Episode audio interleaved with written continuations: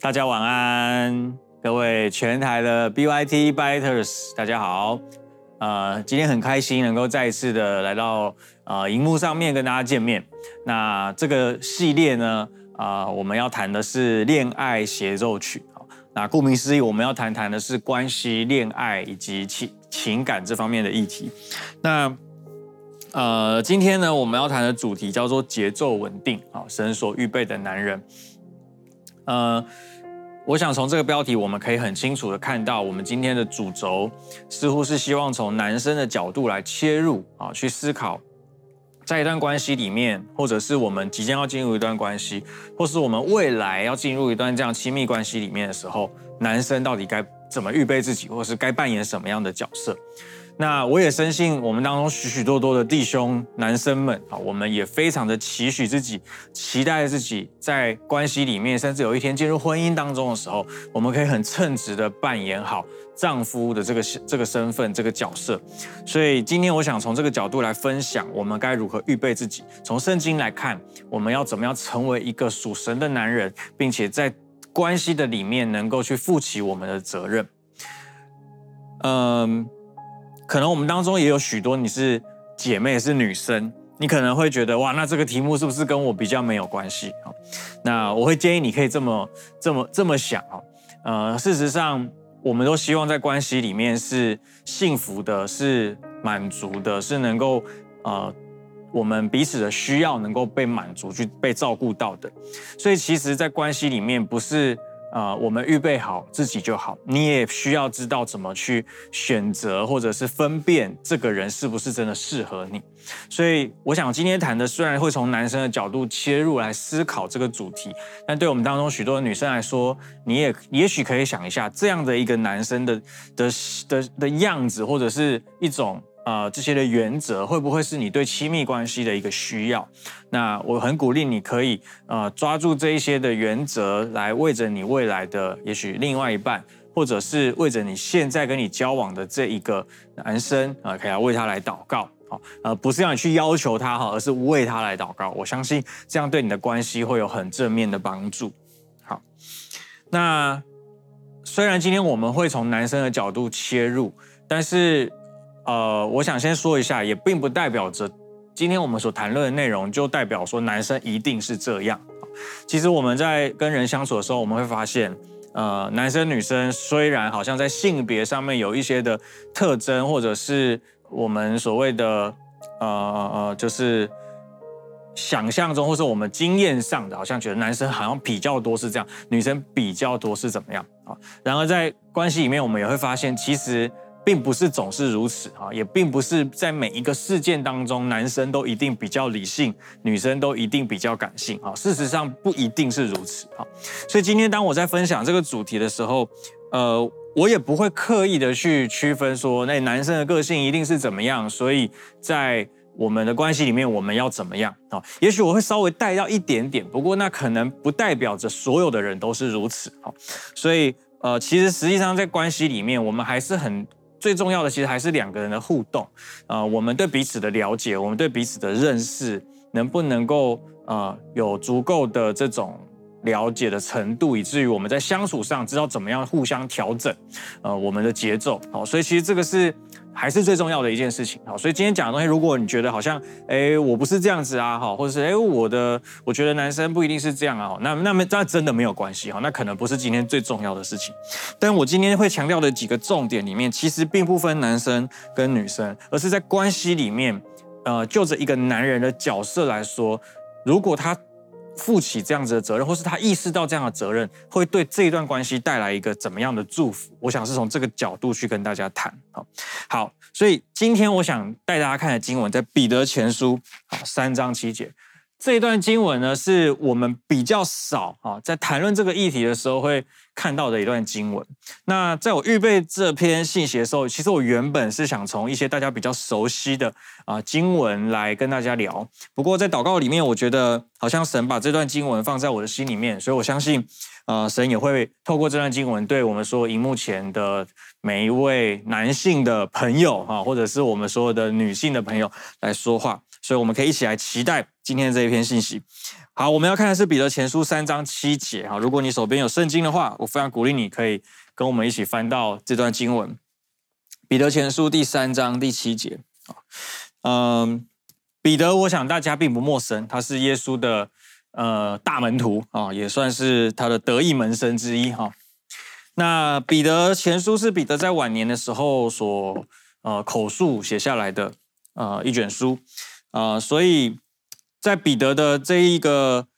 呃描述里面，其实他谈到了很多的议题。那主要他想要劝勉的是，当时初代教会许许多多的基督徒弟兄姐妹怎么样过一个圣洁，然后并且爱神的一个生命。然而，彼得还是无法回避一个议题，就是所谓的夫妻。所以你可以知道，呃，夫妻这个议题不是一个现代的议题而已。它其实是一个历世历代在这些众圣徒以及众教会的弟兄姐妹当中一个非常影响深远的议题。因为如果在关系里面，我们无法成为一个让嗯一个稳定的人，或者是我们无法成为一个让彼此呃亲密关系的双方能够被满足的人，其实我们会影响到我们很多其他的层面。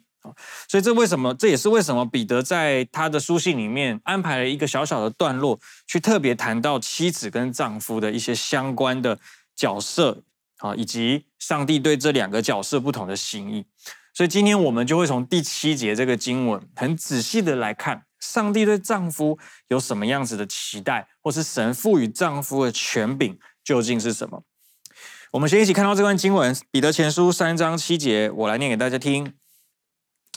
他说：“你们做丈夫的也一样，要按情理与妻子共同生活，因为他们比你们软弱，要敬重他们，因为他们和你们一同承受上帝施恩赐下的生命，这样你们的祷告就可以畅通无阻了，啊，就可以畅通无阻了。好，这段经文其实不长，就一节而已，而我们今天就会非常专注的在看这一节。”那从这一节里面，我想要跟大家分享三个，我觉得一个属神的男人，一个上帝所预备的男人，在关系当中你最重要的三个面向。好，三个面向。好，第一个我想要跟大家分享的是，呃，关系的启程啊，你要成为一个亲密关系的领航员，亲密关系的领航员，嗯、我想试着从用一段旅程或者是一段航程航行来形容这段关系，以及在丈夫在其中所扮演的角色，或是男生在其中所扮演的角色。我觉得用航行或者是航程来来形容一段关系是蛮贴切的，因为关系从来不是一成不变的，就如同。当你今天搭一艘船，或是搭一趟飞机，你要从 A 点来到 B 点的时候，那个路线也不总是完全一样的。不会因为你今天搭飞机跟三个月后搭飞机就完一定那个航程是完全一样，因为会随着当时整个气流的状况，以及天空其他航班的状况，或者是海面上的这一些天气、气候、洋流等等的状况，做出一些的微调。事实上，在关系里面也是。你可能很清楚你们是怎么在一起的，你也可能很清楚我们一起想要往哪里去，但是这个过程当中仍然有非常多需要不断调整、不断学习的地方，所以就让我们踏上这段旅程，一起来学习这件事。所以第一件事情是启程的时候，你要先明白你的角色是什么。那在这里，我觉得想要分享的是，男生，我我我我，嗯，我觉得神要我们成为一个亲密关系的。领航员，刚我们回到刚刚这段经文啊，在第三章第七节的一开头，他说：“你们做丈夫的要按情理与妻子共同生活。”我想这边特别强调要按情理共同生活。哦，情理这个字呢，在中文的翻译里面好像不是很直白，不是很白话哈。其实这个字呢，如果回去看原文的话，那个原文的翻译叫做知识。所以这句话又可以解释成：我们做丈夫的要按知识与妻子共同生活。好，那你说知识好像让这句话变得更奇怪，所以是怎么样？代表我们男生要读很多书吗？啊，或者是我们要读很多关于亲密关系的书吗？啊，然后读完了，都读到一个博士亲密的博士亲密关系的博士学位，我的人家庭就幸福了吗？啊，那我想想也知道没有这么简单的哈，想也知道没有这么简单。只要在圣经里面，当我们谈到知识或是认识的时候，其实它有非常丰富的意思。它指的不只是我们脑袋中所学习的知识，它其实代表的是一种完全的了解跟亲密。特别当圣经提到我们跟耶稣的关系，我们跟神的关系，我们要认识神的时候，也代表也常常带着这样子的一个意思。所以，当你在中文圣经里面，你看到我们要认识神，或者是男人认识女人，或者是人跟人之间的认识，它所代表的其实是一个非常丰富的意义。所以，在这里，彼得其实是在说什么？是说，当一个男人他要认真的经营这段关系，他要成为那个。呃，这个关系当中的丈夫或是男人的这个角色的时候，他不只是在外面工作很认真，他不只是呃赚钱养家，他不只是好像嗯、能够成为家庭的经济支持，他很重要的事情是他需要按着知识，按着代表，就是一直他需要完全的认识，并且经营这个亲密关系，在他跟他的配偶当中。换句话说，就是对我们当中所有的弟兄或者男生来说，未来当你进入一段稳定的关系里面，或者是你希望长久经营的关系里面的时候，是谁要负起经营这个关系的主要责任呢？我想要鼓励所有的弟兄是，这是我们的责任，这是我们要负起的责任。当然，我讲负起责任可能会比较好像比较呃沉重一点，会觉得好像哦有个责任。事实上，这也代表着一种权柄。是当你有意识，当你我我们对于这个亲密关系的责任有意识的时候，这段关系更能够朝着正确的方向来前进。就好像一个领航员，他需要不断的观察我们的航线，我们的船的方向有没有偏离了航线。我们需要不断的对焦在这个准确的航线上，确保船最终能够有效率的、安全的抵达我们要去的这一个目的地。所以在关系里面也是一样，男人需要起来。承担这样子的一个角色，我们需要有意识的、警醒的、不断的对齐这段关系。我想要分享的是生活中的亲密哈，有时候对我们这些男生来说比较抽象一点，比较陌生。如果你是跟我一样偏理性派的男生啊，我知道有些男生其实是感性派的，但如果你是理性派的男生，你可能跟我一样有这个困扰，就是亲密关系对我来说。是比较抽象的一件事，或者应该这样说，比较迟钝的一件事。我对于关系、对于亲密感的经营，其实不太擅长。所以在这种情况下，有时候会有一种潜意识，会觉得啊，这种事情交给擅长的人，交给女生来做，交给交给太太来做，交给妻子来做，反正他会去营造那个好的氛围，他很擅长去营造经营我们的关系。但是在这段呃，我结婚到现在的这段日子里面啊，我渐渐。体会体会到一件事：如果我没有意识到经营亲密关系是我的责任的时候，其实就没有办法经历亲密关系的成长。你说为什么呢？不是妻子有可以可以来经营啊，她很擅长，不是吗？但是事实上，因为权柄是在我们身上，权柄是在男生的身上，所以当男生。因着我们的陌生而不没有去意识跟学习这件事情的时候，在亲密关系的经营上面，其实就会非常的挑战，非常的挑战。所以，我我我以前啊，对于亲密的认知就是就是要浪漫啊，就浪漫就可以创造一种亲密的感觉。那这某部分没有错，不过这只是冰山的一角。亲密生活中的亲密，光有浪漫是不够的，才需要一种一个成熟的。品格，你会发现在成长的过程里面，在亲密关系当中，在特别是在呃夫妻的双方或是男女朋友的双方，要去经营一种亲密感。除了你们要定期的约会之外，你还要真正的能够了解对方在想什么，他的需要是什么。不能用我们不能总是用我们的脑袋去理解对方的脑袋，或是呃不能用我们的脑袋去理解对方的需要。常常我们会表错情，或是我们会我们会给出不太恰当的回应。所以，这样子的一个学习，在成熟的品格当中是非常关键的。在生活当中，因着对于对方的看重跟在乎，我们愿意学习用对方的方式，以及按照对方的需要来回应。我们很喜欢亲密的感觉，但我们不一定知道如何去在生活中营造这种亲密的状态。OK，所以在这里我们继续往下看，因为彼得说，其实彼得有告诉我们要怎么做。彼得说：“你们要按着情理，或是按着亲密跟知识，与妻子共同生活。所以，共同生活就好像我们在同一艘船上，我们要一起去到一个地方。好，而在这样的过程里面，要怎么去营造亲密呢？彼得说：因为他们比你们软弱。好，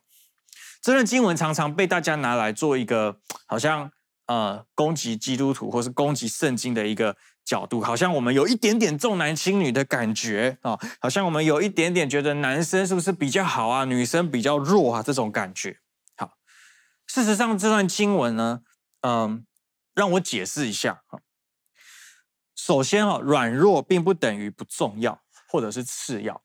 所以换句话说，男生的不软弱或是所谓的比较不软弱，也并不意味着它的优越或者是它的。它的重要性，圣经有另外一个地方是这么提到的。当保罗提到一个教会的团队或是基督的身体的时候，他是这么说的：在哥林多前书十二章二十二节说，相反的，看起来不太重要的肢体，事实上是不可或缺的。你可以想象我们身上有很多器官，你能够说哪一个器官最不重要吗？应该没有办法。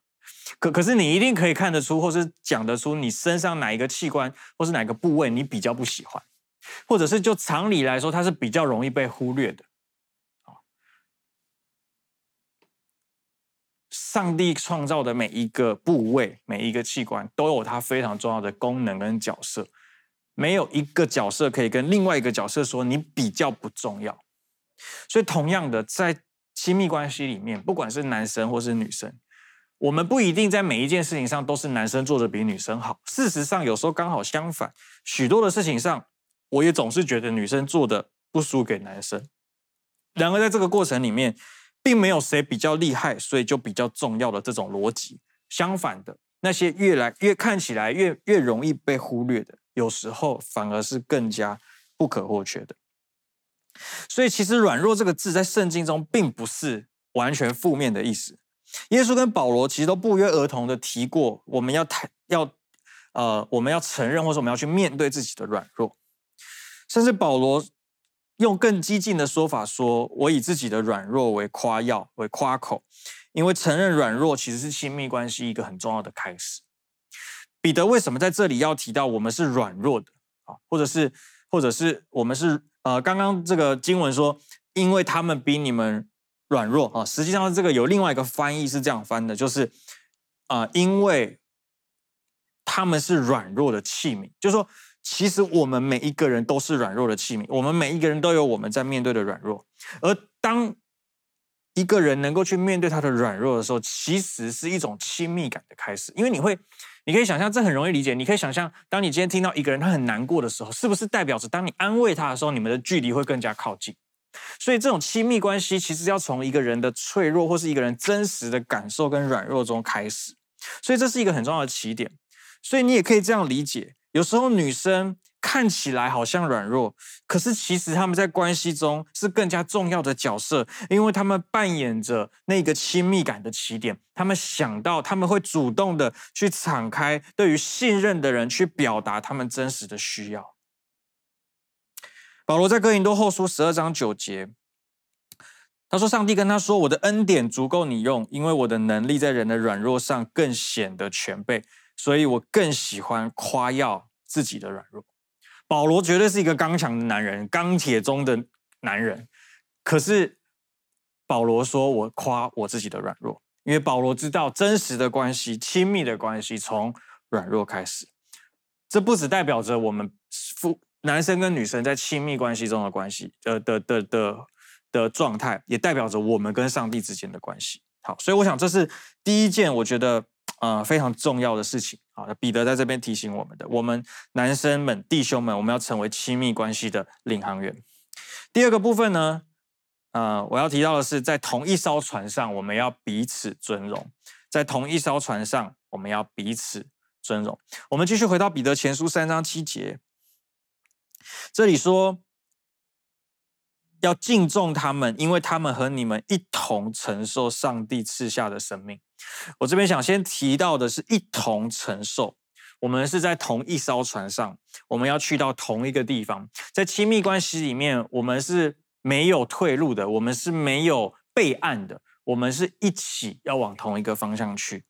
这是一种信任，这也是一个很重要的基础。如果这个基础在一开始就不是一个成立的共识，那么我们其实很难期待我们都能够走到最后。在亲密关系里面，其实个两个个人仍然是两个很截然不同的个体。如果我们没有在一开始有一个基基本的承诺，是我们是同在一艘船上，我们要去到同一个地方，我们是一起承受这个生命的话，我们其实很难走到最后。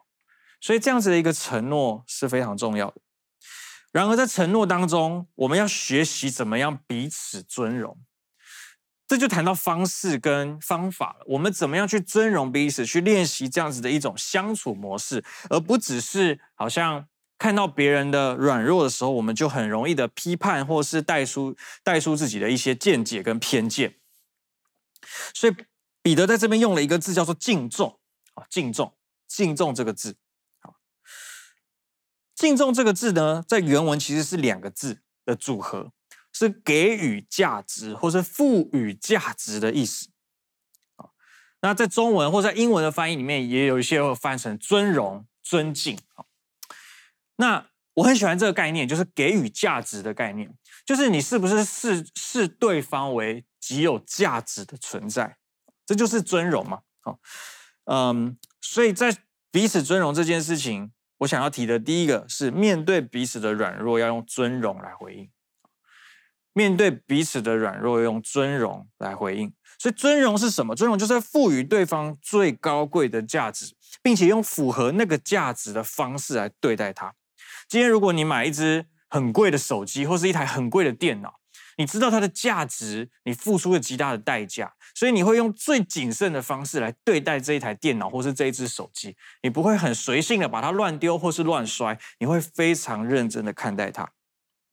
我们的亲密关系里面，当对方展现他生命中的软弱的时候，我们能不能够用尊荣来赋予他价值，来让他知道他的软弱，他在即便在软弱中，他仍是有价值的。你知道在，呃，我结婚多年来哈，就是我我都会有一个坏习惯。我想我们当中可能很多人跟我一样啊，不一定是男生啊，女生有些人也会这样哈。我们有一个坏习惯，就是当我们听到别人的问题的时候，我们会急着想要解决问题。当我们听到别人在诉说他们的一些感受，或是他们遇到的困难的时候，我们会有一个潜意识说，只要解决那个困难，这个问题就消失了。而我们忽略掉的是什么？我们忽略掉的是，其实人是有感觉的，而且每一个人在表达这些事情的时候，大家的需要其实是不一样的。所以我在婚姻当中，我常常会有这样的感受，就是呃，会有这样的经历哈，就是当我去很很下意识、很潜意识的想要去解决一些问题的时候，解决对方呃，我太太跟我分享的这些她的感觉的时候，当我试着想要去解决，或是我急着想要去解决的时候，我常常会说错话。我常常会说出一些让对方觉得不被尊重的话，我常常会说出一些让他觉得好像我我嫌他很笨，或者是我我都没有真的说我觉得你很笨，可是他会有这种感受，会觉得你的回答或者是你的态度让我觉得你是不是觉得我很笨？那一开始会觉得我很无辜啊，我没有那个意思。可是如果我们冷静下来想一想。为什么我们一定要这么急的去回答别人呢？为什么我们一定要这么急的去解决问题呢？为什么我们一定要这么急的想要呃表现出我们的不耐烦呢？是不是其实，在我们的潜意识里面，我们也仍然还是有一点骄傲，我们也仍然还是有一点的优越，觉得这个你怎么也不知道，这个你怎么会犯错，这个你怎么不会小心一点？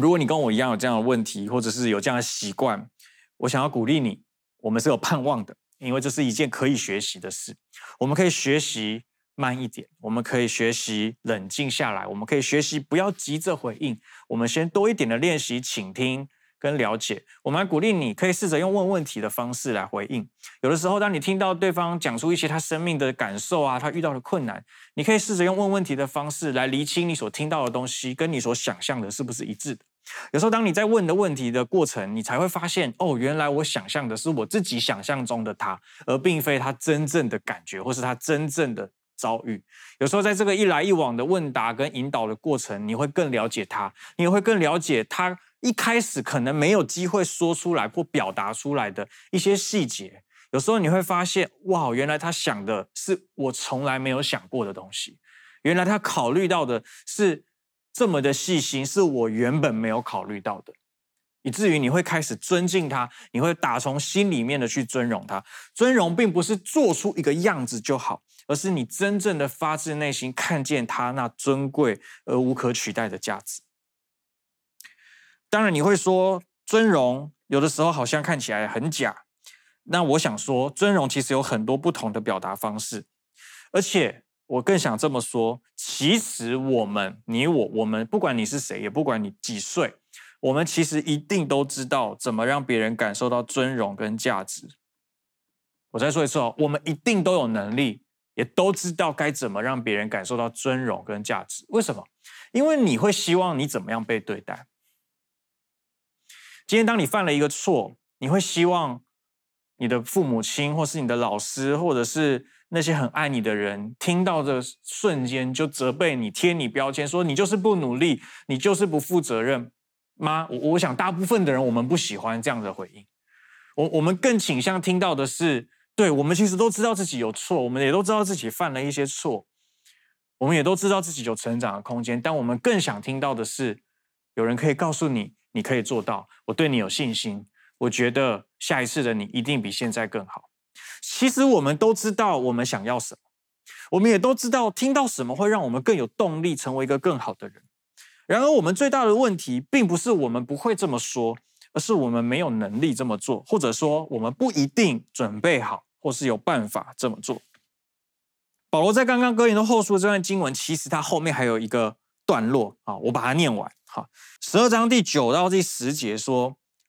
上帝说：“我的恩典足够你用，因为我的能力是在人的软弱上更显得全备，所以我更喜欢夸我的软弱，好让基督的能力覆庇我。因此，为了基督的缘故，我欣然面对软弱、凌辱、迫害、艰难和困苦，因为我软弱的时候，也正是我刚强的时候。”我想要请你注意一下，保罗最后的结论很有趣，他说：“因为我软弱的时候，也是我刚强的时候。”当我们以为别人的软弱是因为他犯了一些错，或是他不够好的时候，我们当然就很难给予真实的尊荣。可是，当我们意识到其实我们也是软弱的时候，当我们意识到我们其实也会犯错的时候，我们就会谦卑下来，并且我们有能力去给予尊荣。所以，关于尊荣的第二个。第二个小标题，我想跟你分享：尊荣别人之前，要先面对自己的软弱；尊荣别人之前，要先面对自己的软弱。你你希望自己成为一个能够去尊荣别人、带给别人价值的人吗？那我们需要先面对自己的软弱，你才有能力真正的做到。呃，我在我们家常常有这样子的一个。剧情啊，细节可能每次都不一样啊，但是就是在我跟蔡心啊，我们相处上，有时候我就是很急啊，我就很想解决问题啊，啊，甚至我很想要把责任推就给你，就是不小心啊，你就是怎么样啊？我喜欢我我我下意识的我会觉得，你只要注意 A B C D E，你就不会犯这个错，你就不会有这些感受了。当我在这个状态的时候，其实我很难尊荣他，我很难真正的去尊荣我的太太，我的妻子，即便我非常的爱她，我也。没有办法，好像准备好去尊荣，或是有能力的去尊荣。但是常常神会提醒我，在这个过程里面，你是你也是一个软弱的人啊，我也是一个软弱的人。我没有办法改变啊，我没有办法想要改变就能够改变的事情也很多。举例来说，当我其实我也知道，我这样子回应他的需要的时候，并对我们的关系并没有带来太多的帮助。甚至像我们家现在两个孩子，有的时候当孩子有一些需要，然后让我们的生活有点焦头烂额啊，就是这个顾不好，那个顾不好的时候，那个烦躁感产生的时候，好像我也没有办法说冷静就有办法冷静。所以当神提醒我的时候，我就会去意识到，其实我是很软弱的，在关系里面，在生活当中，其实我并没有我想象中的那么刚强，准备好来面对所有的问题。其实我的生命中也有自己的软弱，是我还是会不小心犯错，还是会不小心疏忽这个，疏忽那个。当我意识到自己的软弱，我就发现，哇，我的太太，我的妻子，真的可以成为我极大的帮助。我从她身上看到的那种耐心、那种包容、那种对于人的不放弃跟永远的信任，我觉得是我非常需要学习的。也因此，在她的生命中，我看见了极尊贵的价值，以至于我尊荣他，可以发自我的内心。当然，这并不是说我做得很好，而是说我们需要一个这样子的平衡。你需要常常想到。其实我们是软弱的，以至于在那些你状况状况比较好的时候，或者是在我们谦卑下来的时候，我们能够及时的去给予这些尊荣的言语或者是表现，以至于让对方能够有感受到他们是有价值的机会。生活中难免还是会有犯错的时候，但是因为平常有这样子的尊荣跟这样子的一种价值赋予价值的习惯，我们更能够一起度过。那段冲突，或者是不容易，甚至是彼此有很多张力，带来价值的亏损的这些过程，就像一艘船在海上航行，你不能保证永远不会有暴风雨，但是平常如果把船保养的够好，你确定的机每一个机器的保养，每一个船员的身体都是在最佳的状态，我们有更高的几率能够安全的挺过这次的暴风雨，亲密关系更是如此。最后，彼得最后想告诉我们的，是你要弄清楚这趟航行最后的目的地。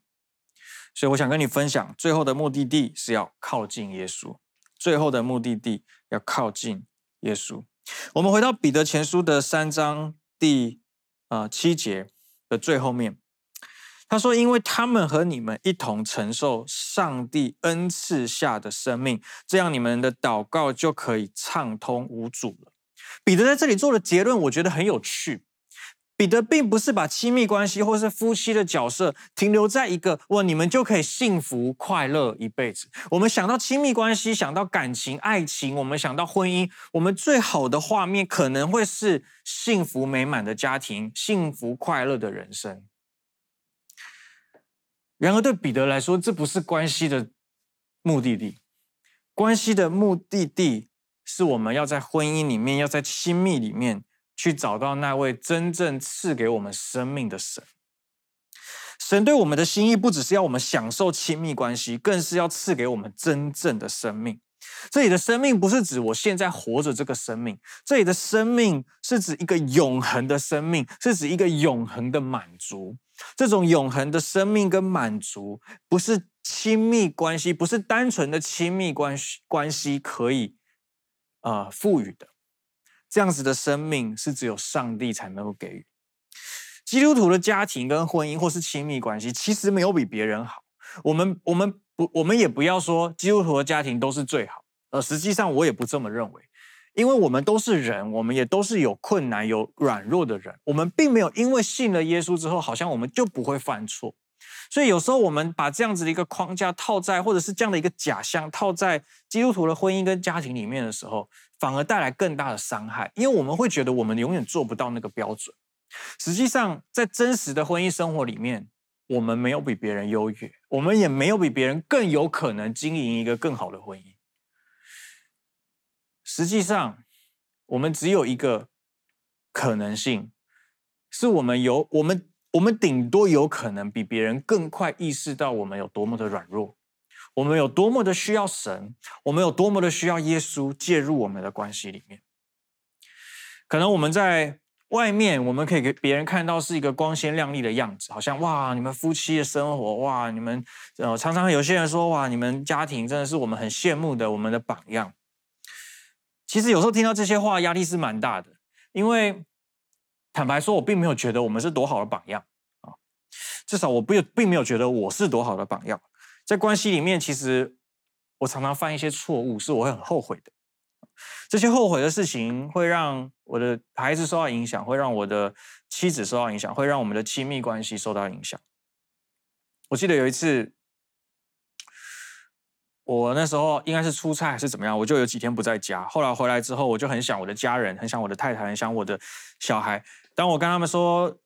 我可能半开玩笑说：“哎，你们这几天有没有想我啊？”的时候，蔡琴那时候跟我半开玩笑回了我一句，他说：“哎，好像还好。”然后后来我就想，我就有点紧张，我说什么意思？他说：“你不在这几天，我们好像蛮快乐的。”我一听就知道他是什么意思，因为那一段时间，呃，我出差之前的那段日子里面，我们其实有一些的 不太算冲突，比较像是我单方面的一些情绪，可能我那段时间压力比较大，所以我常常表现出一些的情绪的呃张力或者是一种氛围，让家庭的气氛受到影响。因此，当蔡心随口这么回答的时候，我马上意识到，哇！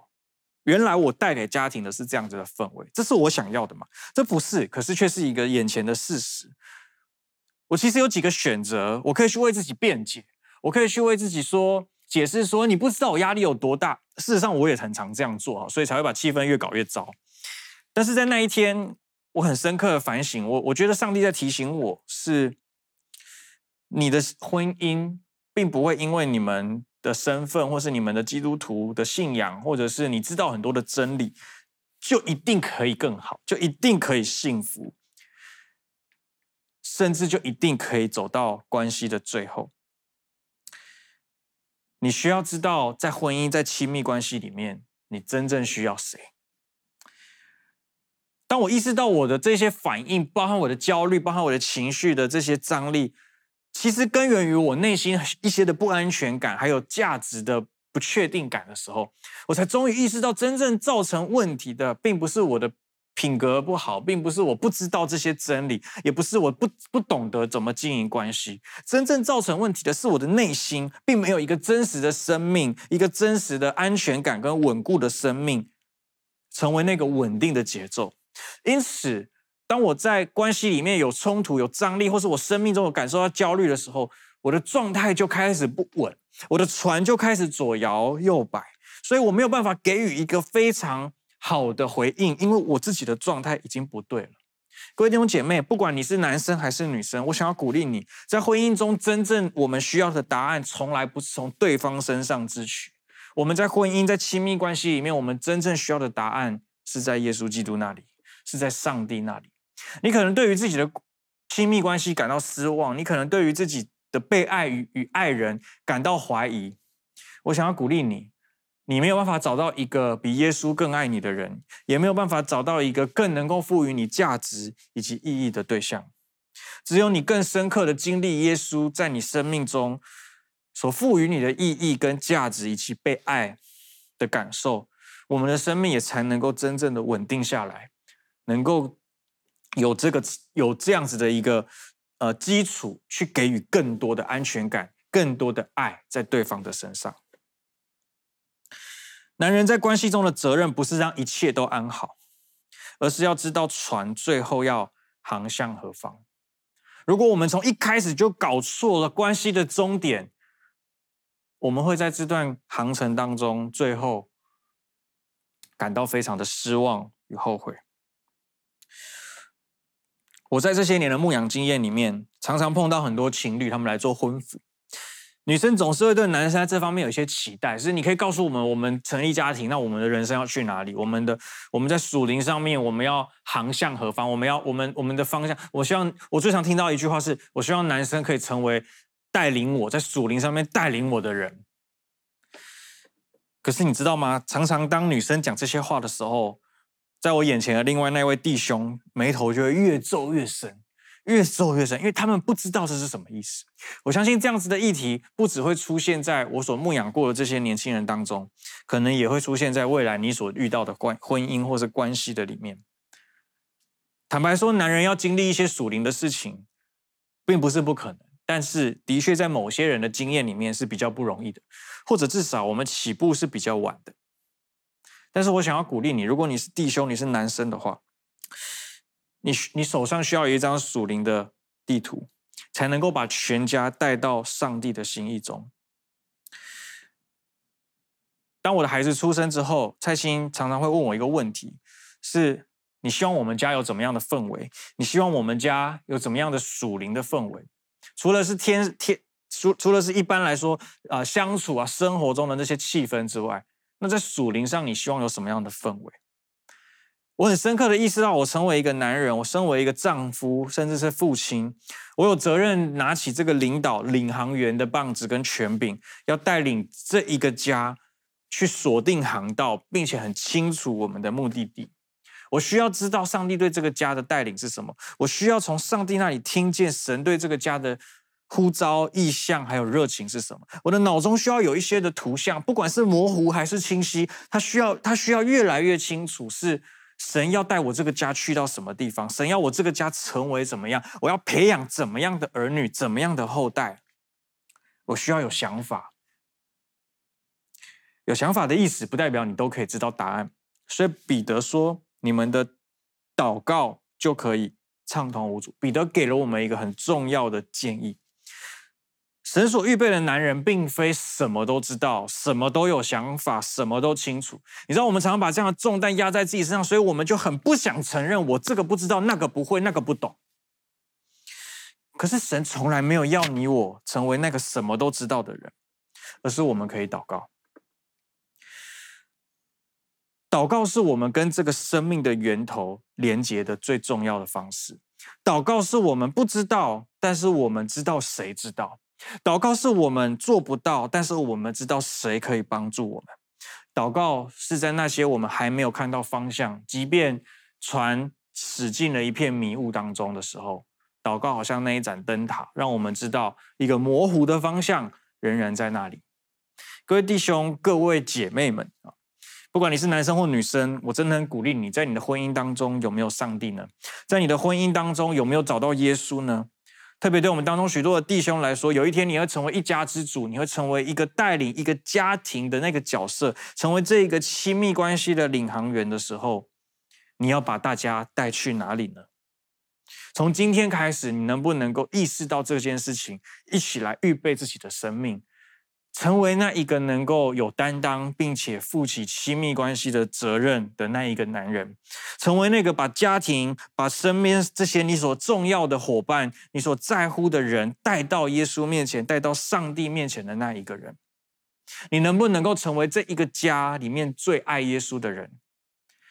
很多弟兄会觉得爱耶稣这种事情很抽象，交给太太去理解就好，交给太太去教导孩子就好。你知道吗？圣经所描绘的画面刚好相反。各位弟兄、各位男生，我们有没有办法成为一个家里面最爱耶稣的人？会决定你能不能知道这个家的属灵地图，以及这个航行的路线图，最终将驶向何方？我想要祝福你，将来有一天，当你要经营自己的关系，或是你已经在这段关系里面的时候，你可以拿到那张地图。你可以越来越清楚，上帝对你以及你所建立的家世到底要走向何方。我相信你的里面会越来越满足，越来越踏实，并且你真的能够扛起这个家的一切。但是不是靠着你自己，而是因为你掌握了一个秘诀，是在关系的当中找到耶稣，找到耶稣怎么样帮助你。成为那一个属上帝的男人，我们一起祷告。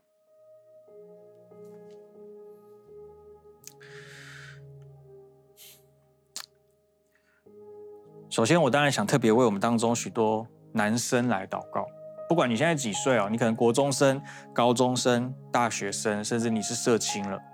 甚至你搞不好已经结婚了。我我想为你祷告，因为在我预备这篇信息的时候，我感受到一个很深的。请容许我这么说，我感受到一个很深的恐惧，在许多男生的心里面。我们大部分的男生不太喜欢承认自己会害怕，但是我感觉到我们当中许多的弟兄、许多男生，其实你里面是很害怕的。你害怕自己不知道方向，你害怕自己没有办法给予你所爱的人一个美好的未来，你害怕自己可能可能像你所看到的那一些男性的长辈一样让人失望。你害怕自己重蹈覆辙，你害怕自己有一天也成为那个你最讨厌的那个样子。我求主祝福你，帮助你。我想为你来祷告的是，神对你的心意跟计划一直都不是这样。是的，我们的原生家庭或是我们成长的过程，我们不总是遇到合神心意的男生的领袖，或者是这一些的权柄人物。但是这并不拦阻我们成为一个合神心意的男人的这条路径，因为最终是上帝在带领我们的生命，而最终与神建立关系的人是我们自己。我们的确会受到这些我们的原生家庭或成长经验的影响，但这也正是上帝可以介入的时机跟机会，甚至是我们邀请神介入我们生命的动机。好吧，我想鼓励你，当你想起这些，当你看到你生命中的这些担忧的时候，你去邀请耶稣，你去邀请耶稣来成为你的领航员，邀请耶稣在这段亲密关系里面来成为带领你的那一个人。让你先走过这段旅程，以至于你知道如何带领你的家。我要祝福你，在这条航线上，你成为那个成长最多的人。也许成长最多意味着我们原本最软弱，我们原本其实才是最什么都不懂的那一个，但这又何妨？如果最终我们成长的最多，我们真的把生命活出来，我们也真的去领受那一个满足的生命、健康的生命，以至于我们可以很踏实的带领我们所爱的人前往那一个上帝为我们设定的标杆以及人生的使命当中的话，那又何妨呢？让我们也学习保罗，单单夸我们的软弱，好让耶稣的能力跟恩典。遮盖我们，照顾我们，以至于我们什么时候软弱，我们什么时候就是最刚强的。盼望我们每一位弟兄、每一位男生，我们可以掌握这个生命的秘诀。相信我，不相信神的话，你的生命绝对会截然的不同。我也想要为我们当中一些姐妹来祷告，一些女生来祷告。我感觉我们当中有一些人，你在关系上面是很受伤。也许是你的亲密关系，可能是你谈过的恋爱、交过的男朋友，他们并不是这个样子，以至于他们说过一些话，让你觉得你很没有价值，让你觉得你很不被重视，好像你在这个关系里面你很不重要。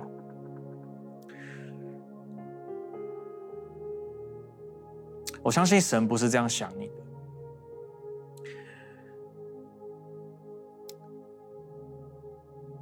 我并不是说。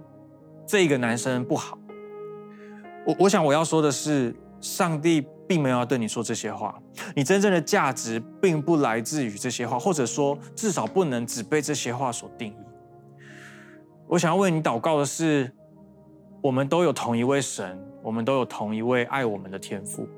我们都能够先从神那里去领受我们真实的价值，以及领受这个恢复在我们的生命里面。也许实际的情况，我们不总是能够马上遇到一个这么完美的人，这么完美的另一半。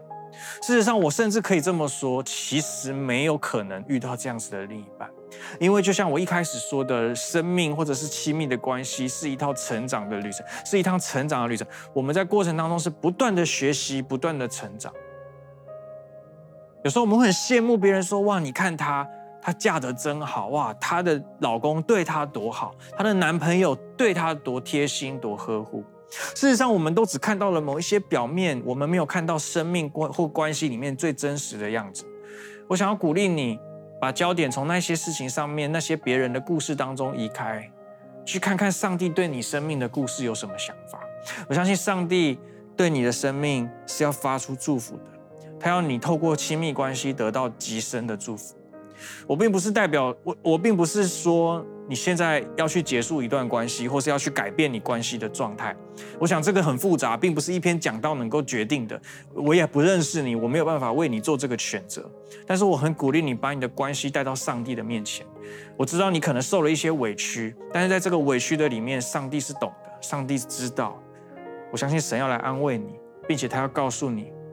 他为你预备的是最好。至于现在这一段关系，或是过去的那一段关系，是不是神为你预备的？我相信上帝会告诉你，我相信上帝会用你能够明白的方式来告诉你。最后，我想为我们当中每一个人来祷告。嗯，如果你也渴望在你的亲密关系当中，可以经经历这样子的一个被上帝带领的过程，并且你真的可以渐渐的去明白跟体会，怎么样去定下一个真正对于关系来说真正正确或者是长久长久的这种标杆的目标，你真正知道关系的目的不只是为了关系，而是为了。找到神，为了找到那个真实的生命。如果你想要更多的体会这样的事情，更多体会神怎么介入，并且帮助你去经营一个更有能力去经营一个很好的关系的话，我想要做一个祷告来邀请耶稣。如果你愿意的话，我邀请你一句一句跟着我来说：“亲爱的耶稣，谢谢你带我来到这里。我想要邀请你进到我的心中来。”成为我的救主，也成为我的领航员，带领我的生命活出美好的价值，以及真正的满足，也让我知道你对我的一生有何等奇妙的计划。也赐福在我的关系当中，能够更清楚自己的角色，并且能够相信你在这一切的安排都是最好的。我把自己交给你，也把我的亲密关系交给你，求你掌权在我的生命当中。祷告奉耶稣的名，阿门。如果你做这个祷告，非常的恭喜你，耶稣已经进到你的生命里面，让他继续成为你的领航员，带领你走这趟亲密关系的学习之旅。上帝祝福你，拜拜。